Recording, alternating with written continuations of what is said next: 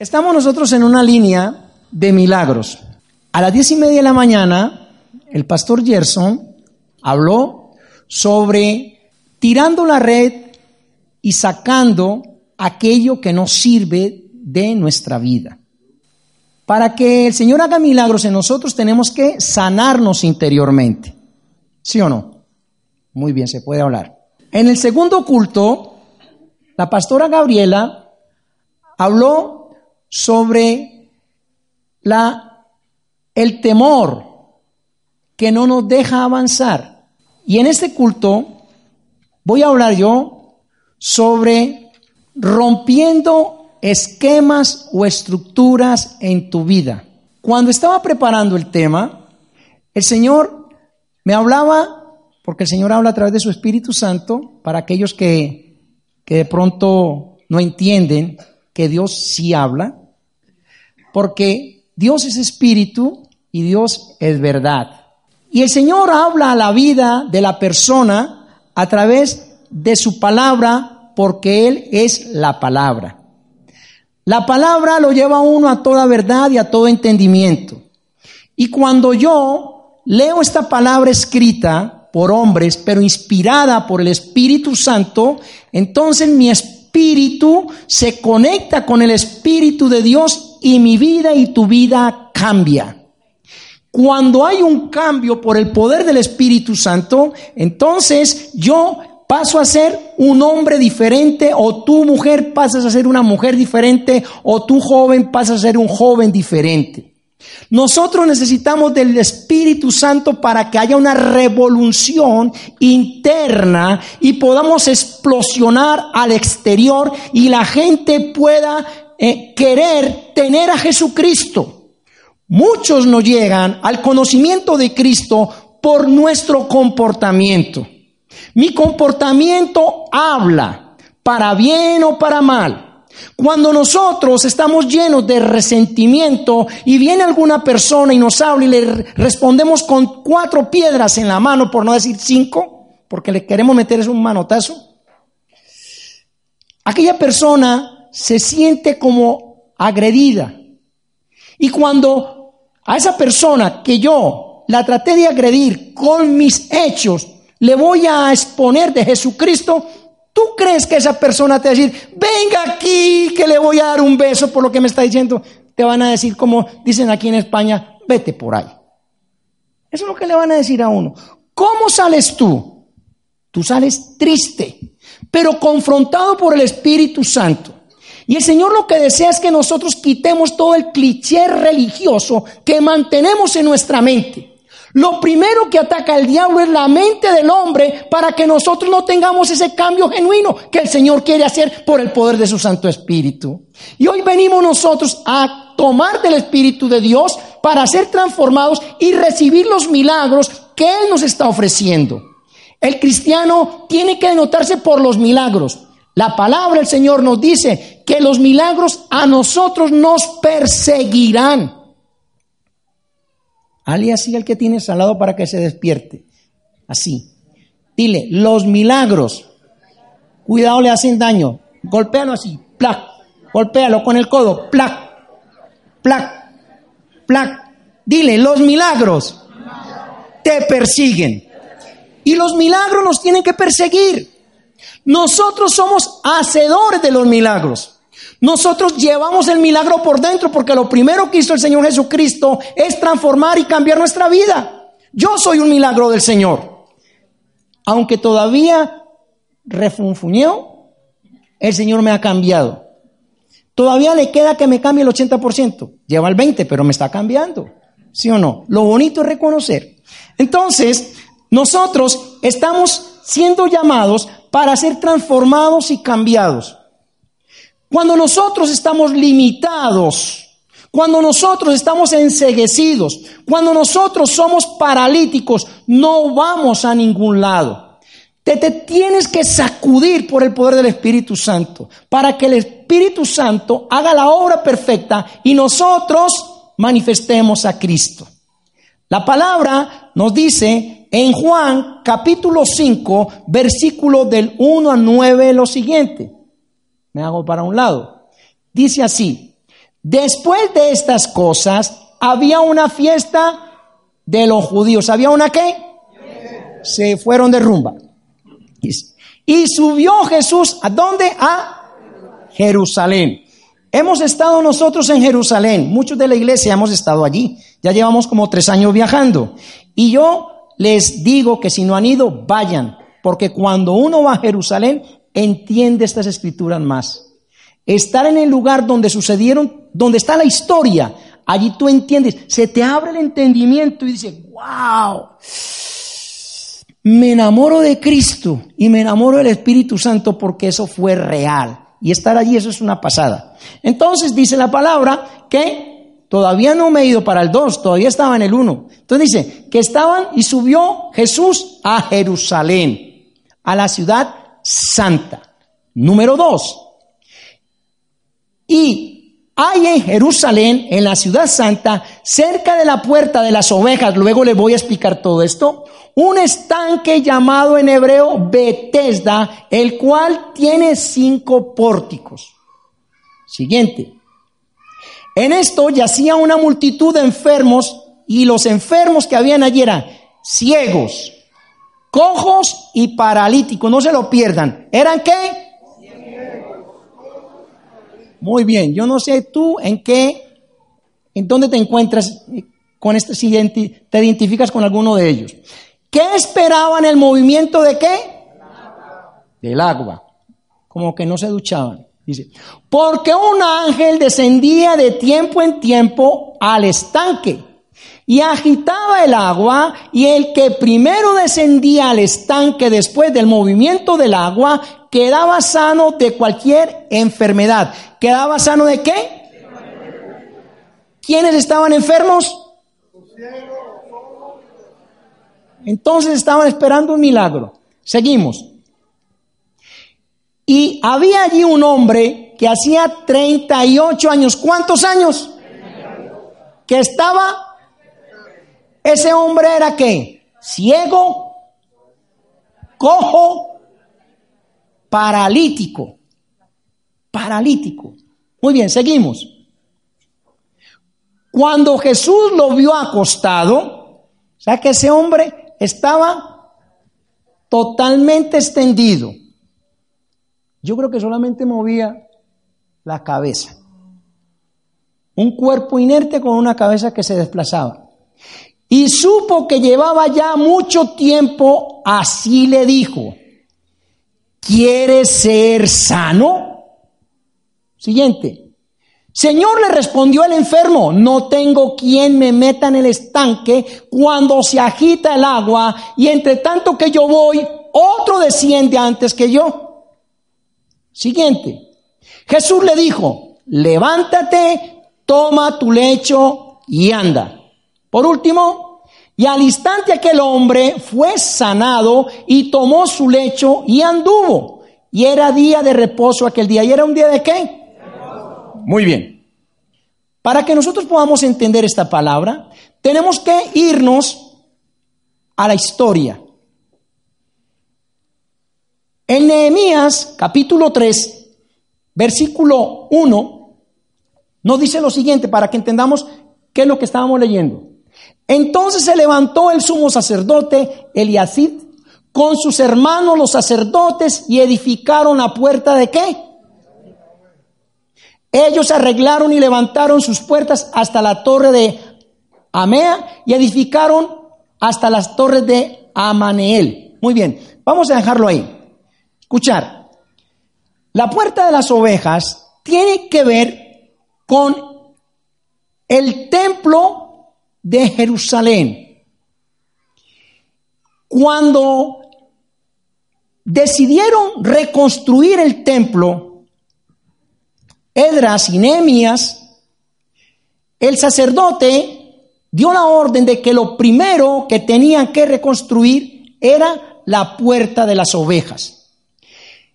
Y cuando se habla en la palabra de la puerta de las ovejas, se está hablando es en el lugar por donde pasaban las ovejas o los carneros que iban a ser sacrificados en holocausto o en ofrecimiento anualmente a Dios. Había una fiesta en Jerusalén y todavía está la fiesta. Hay tres fiestas anuales en Jerusalén. La primera es la fiesta de la Pascua. La segunda es la fiesta de los tabernáculos. Y la otra es la fiesta del Pentecostés. Aquí la palabra nos está llevando a que se iba a celebrar la fiesta de la Pascua. Recordar que la Pascua es paso de muerte a vida. El pueblo de Israel lo tomó por costumbre y por mandato del Señor que tenía que sacrificar un cordero limpio, sin manchas, y lo llevaban al sacrificio de holocausto al templo en Jerusalén. Cuando el Señor se encuentra con todo esto en Juan capítulo 5, que es en el único evangelio que aparece esta historia, aquí el Señor está tratando de romper esquemas y estructuras de la gente religiosa. El Señor se encontró en este momento con personas que vivían una religión y celebraban una fiesta, pero sin ninguna eh, condición espiritual, sino que lo hacían como por una tradición. El Señor hizo que en ese momento se presentase una oportunidad de sanar a una persona que tenía 38 años de tener esta enfermedad. ¿Cuántos años tenía esta persona de soportar la enfermedad? Estoy casi seguro que este hombre paralítico, esperando que sucediera un milagro en ese momento cuando se movían las aguas, no sucedía porque no había quien lo llevara. Cuando a uno, cuando a uno no le suceden milagros, se siente mal. Estoy casi seguro que ese hombre tenía herida su alma. Estoy casi seguro que ese hombre renegaba de aquellos que llegaban a ser sanados anualmente. Estoy casi seguro que él renegaba de aquellos que no le venían a ayudar porque él pedía auxilio, por favor, ayúdenme. Son 38 años que yo tengo esperando para ser sanado y no soy sanado porque nadie se compadece de mí. ¿Cuántas veces nosotros estamos buscando la compasión de una persona a través de una persona y no dirigimos la mirada al Dios de la compasión? ¿Cuántas veces? ¿Cuántas veces nosotros renegamos del que tenemos al lado? Renegamos del cristiano, renegamos del líder, renegamos del pastor, renegamos del hermano que se encuentra en la congregación, renegamos de aquellos que van entregando tratados por las calles diciendo, estos cristianos ya no sé qué, estos cristianos no sé qué, que no ayudan a nadie, y yo como estoy aquí, que estoy mendigando, que eso no es culpa del hombre, perdón, no es culpa del cristiano, es culpa del hombre que no dirige su mirada a Cristo. Pero el Señor está pendiente de la oportunidad para poder traer sanidad al alma y sanidad espiritual y sanidad física. Nosotros tenemos que estar pendientes como cristianos dónde está la oportunidad para vivificar el nombre de Cristo. El Señor es el mejor ejemplo. Aquí, en la historia, nos cuenta que había un estanque que estaba y se llamaba el estanque de Bethesda. Ese estanque solamente se movía anualmente cuando un ángel hacía mover el agua. Aquel que no tenía oportunidad de llegar se quedaba triste. Se quedaba triste. Se llenaba de resentimiento. Tenía odio. Y creo que hasta le respondió un poco fuerte al Señor cuando el Señor le hizo la pregunta, ¿qué es lo que te pasa a ti? Empezó como a renegar, es que nadie, ¿no?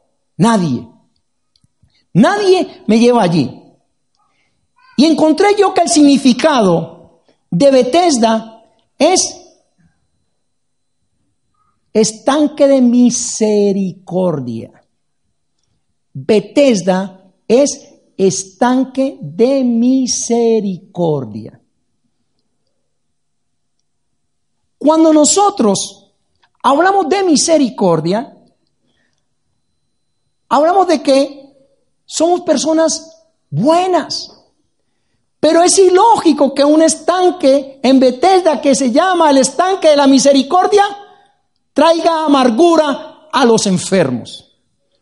Porque no todos los que empezaron una carrera como cojos, como ciegos y paralíticos, no todos llegaban. Dice en la palabra que la acabamos de leer, el que llegaba primero. O sea que según el entendimiento de esto, solamente uno se sanaba anualmente. Y tenían que esperar un año entero para ser sanados. Solamente el paralítico se, se llenó de ira, sino que se llenaba también el ciego. Porque el ciego oía, pero no sabía dónde estaba el estanque. El paralítico veía y escuchaba, pero no podía llegar. El cojo es el que salía, pero el que menos cojeaba era el primero que llegaba. Ese es el que llevaba el premio. ¿Cómo es posible que esta gente se esperara un año sabiendo que tenían a Jesucristo ahí? Tenían al Señor al lado y no iban a Él. No era problema del Señor, era problema de los enfermos. ¿Y sabe por qué los enfermos no iban a Jesús? Por aquellos que estaban completos, que tenían su corazón endurecido. Un corazón endurecido no deja que el Señor se mueva con poder.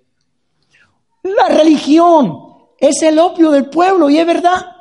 El Señor estaba tratando de romper los esquemas en los religiosos de ese momento, porque ellos iban allí a celebrar la Pascua. Iban a celebrar la Pascua, porque lo hemos leído nosotros aquí. En dice que se llamaba ¿qué? La el, pórtico de qué? De las ovejas. La el pórtico de el sacrificio. Y cuando dice aquí en Juan capítulo 5, dice que en Bethesda estaba el pórtico de qué? De las ovejas. Recuerden, estaba el pórtico para llevar el sacrificio, porque todo esto estaba sucediendo en Jerusalén. Y en Jerusalén habitaban los judíos. Y allí estaban los fariseos, los saduceos, los escribas, que estaban pendientes y Jesús el día sábado, que es el día de guardar del judío, donde no se puede hacer nada. Estuvimos nosotros allí en Jerusalén hace tres años y el viernes a las seis de la tarde, hora de Jerusalén, se silencia la ciudad. En los hoteles ponen todo en automático. Nosotros sí podíamos tocar los interruptores. El judío no podía tocar los interruptores. El judío no podía tocar los grifos. El judío no podía tocar la mujer. El judío solamente se dedicaba a comer lo que ya estaba hecho desde el jueves. Inician el rito del sabbat desde el viernes a las seis de la tarde para ellos hasta el sábado a las seis de la tarde. Me vio cara de pez. Gracias. Escuchar. Entonces, en ese momento, el Señor quería romper el esquema de aquellos que vivían una religión. Era sábado, fiesta, celebración, donde no se podía hacer ningún milagro, ni una mosca podía hacer porque la matan. Y el Señor se encuentra con la oportunidad y rompe un esquema. En Marcos, chica, por favor, capítulo 2, versículo 27, mire lo que dice. No lo tenía ya ahí, pero yo sí lo tengo en mi mente. Marcos capítulo 2, 27. Mire lo que dice. También el Señor les dijo, el día de reposo que es sábado, fue hecho por causa del hombre y no el hombre por causa del día de reposo. Vuelvo a decir lo que dice el Señor. El día de reposo, que es el sabbat, fue hecho por causa del hombre y no el hombre por causa del día de reposo.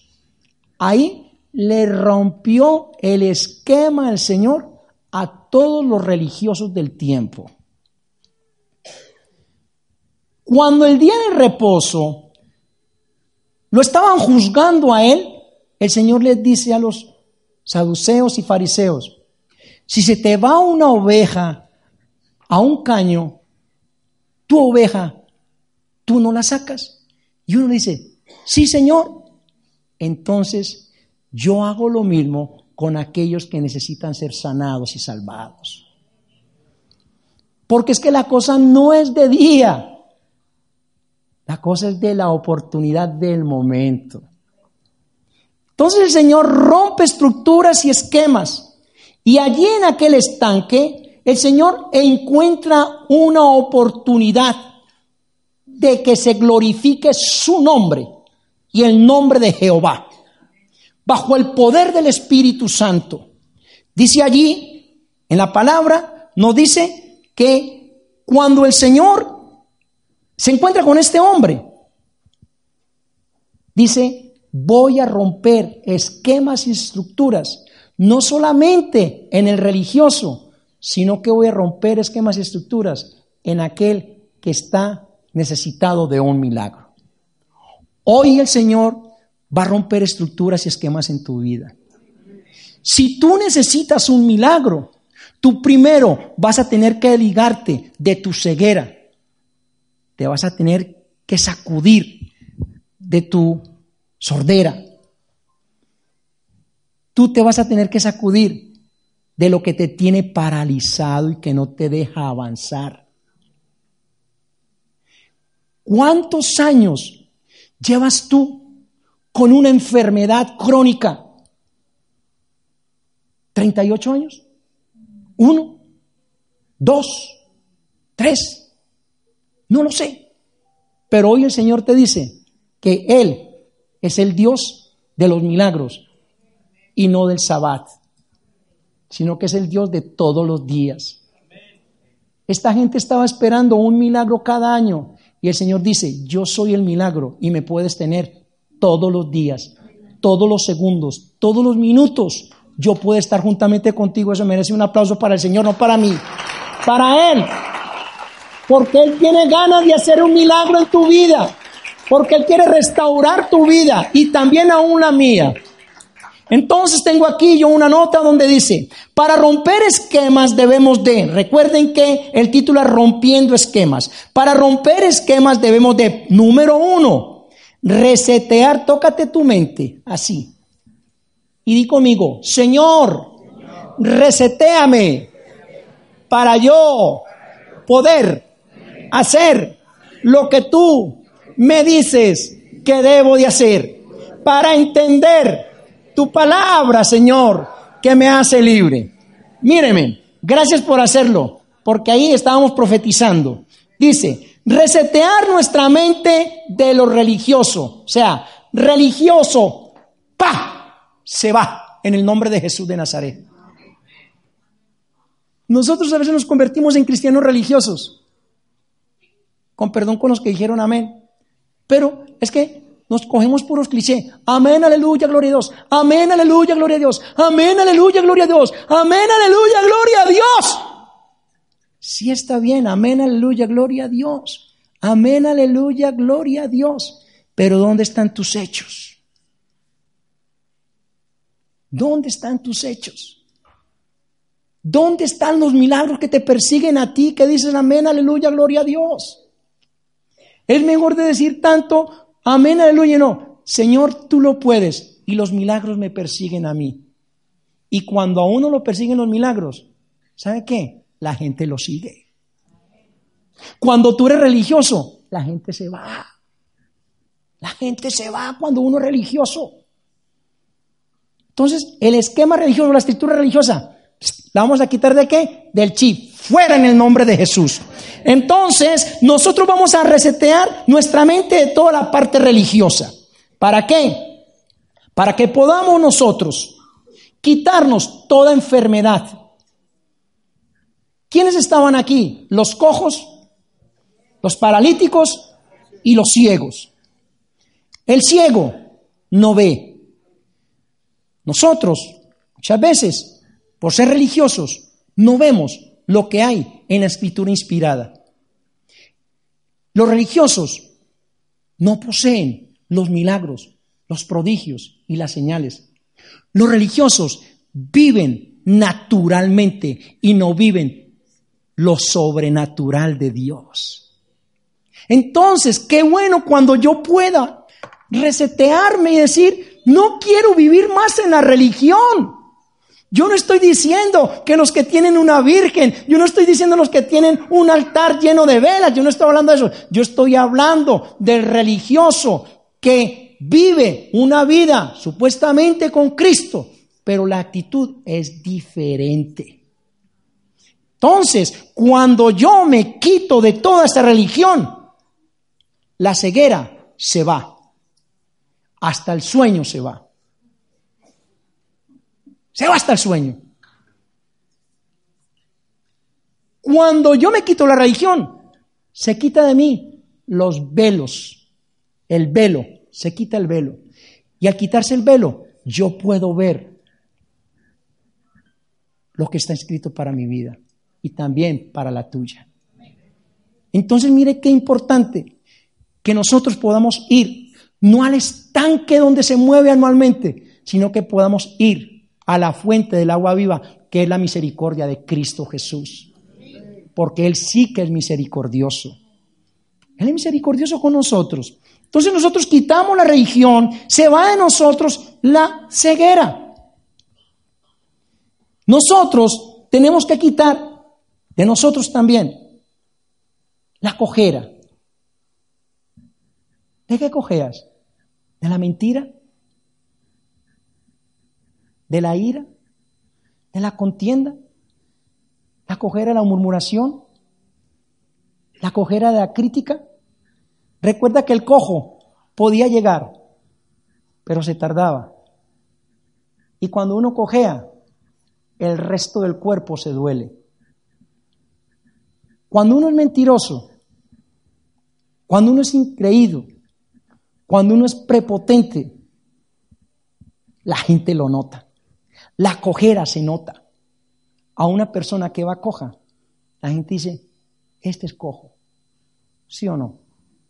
Cuando uno es mentiroso, la gente se da cuenta porque no es tonta. Este es mentiroso. Cuando uno es neurasténico, la gente se da cuenta y dice, este es neurasténico. ¿Y sabe qué está diciendo el Señor? No te esperes un año más.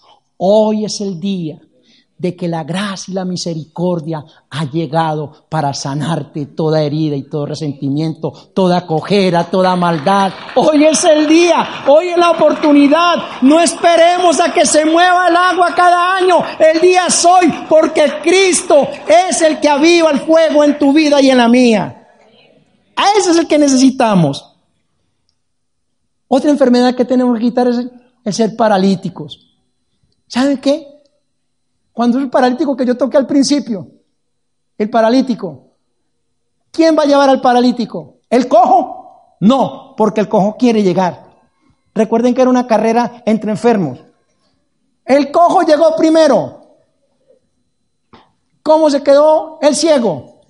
Miau. No veo. Escucho que se mueve. Dígame quién llegó. Y siempre decían, el cojo, otra vez. ¿Qué cosa? Y entonces el paralítico que veía, el cojo que corría un poco, el ciego que no veía, ¿sabe quién le respondía? El paralítico le respondía porque veía. ¿Quién llegó? Otra vez el cojo.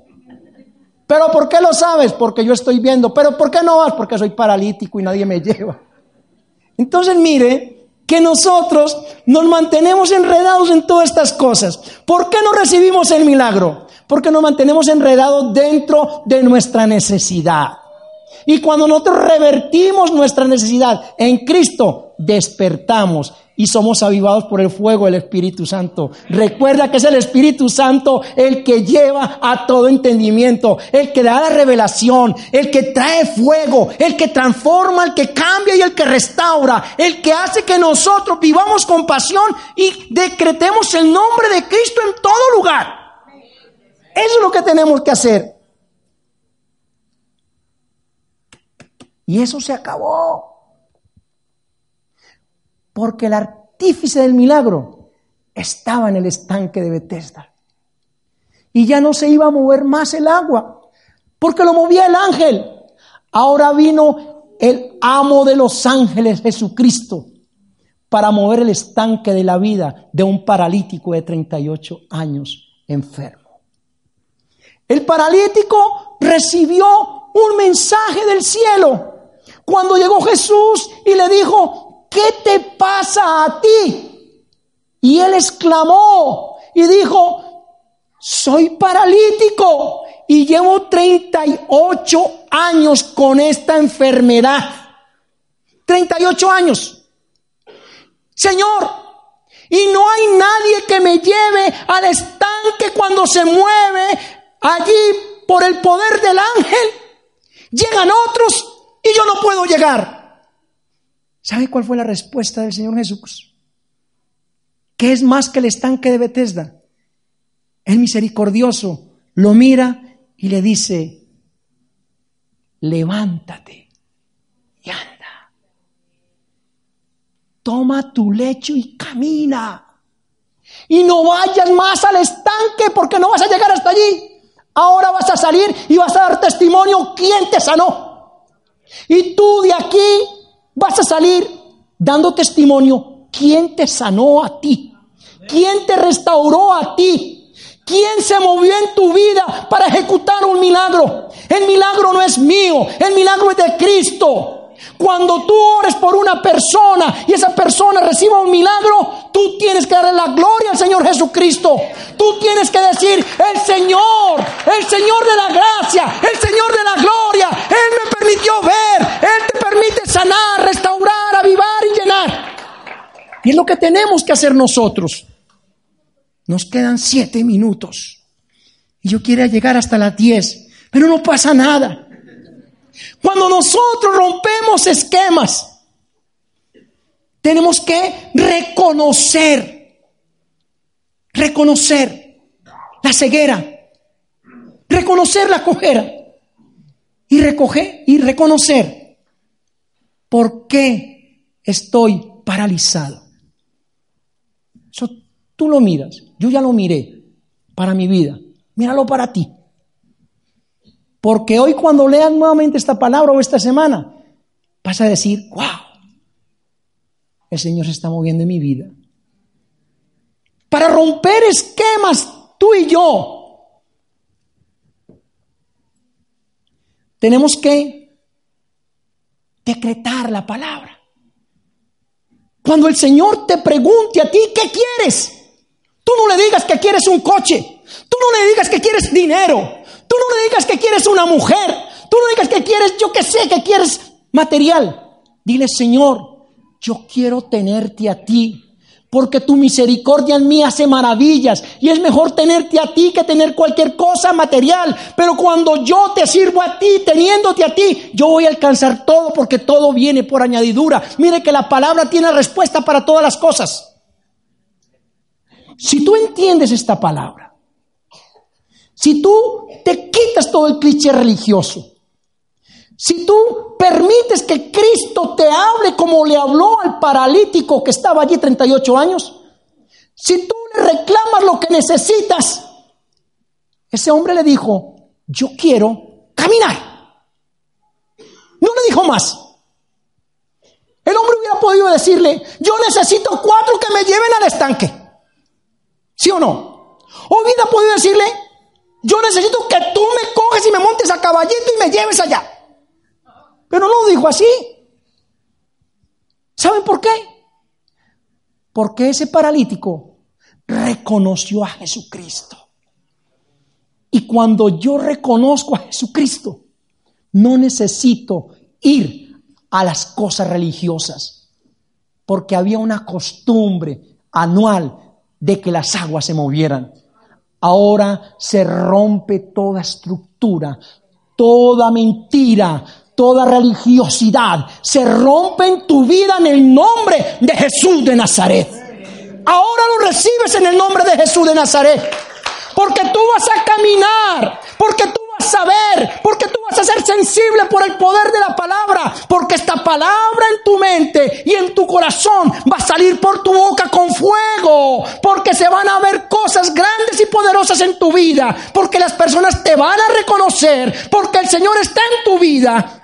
A ese paralítico lo reconocieron porque después uno sigue leyendo, no lo vamos a leer ahora, que ese hombre tomó la camilla Salió brincando, salió corriendo. Y muchos le preguntaron, ¿qué pasó?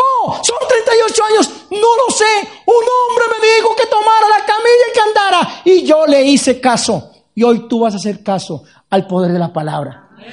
Si tú estás paralizado, si tú tienes ceguera, si tú tienes sordera, hoy vas a tomar tu lecho y vas a caminar. Porque la cosa de Cristo es accionar. La fe viene por el oír. Y el oír la palabra de Dios. Pero la fe va acompañada de la acción. Si tú no accionas, miau, quedas vendido. Este hombre tomó la, la camilla, se levantó y caminó. Vamos a ver, ¿Qué pasa en el próximo capítulo? Se los contaré por el mismo canal, a la misma hora. Lo bueno es dejar suspenso para que la sigan viendo. ¿Será que ese paralítico se convirtió en el mejor evangelista? ¿Será que los milagros persiguieron al, al, al paralítico? ¿Será que los religiosos del momento siguieron a Cristo? ¿Será que se quedaron murmurando y criticando porque era el sabbat donde no se podían hacer milagros? Esto lo podemos ver en la serie Corintellado y los cuatro caimanes. ¿Sabe dónde lo podemos ver? escudriñando las escrituras, porque en ella encontraremos la verdad. No les puedo decir nada más. Yo los voy a dejar con la inquietud de que busquen, porque el que busca, encuentra. Buscadme mientras yo pueda ser hallado, dice el Señor. Y cuando nosotros escudriñamos las escrituras, encontramos los tesoros escondidos que la religión no deja encontrar.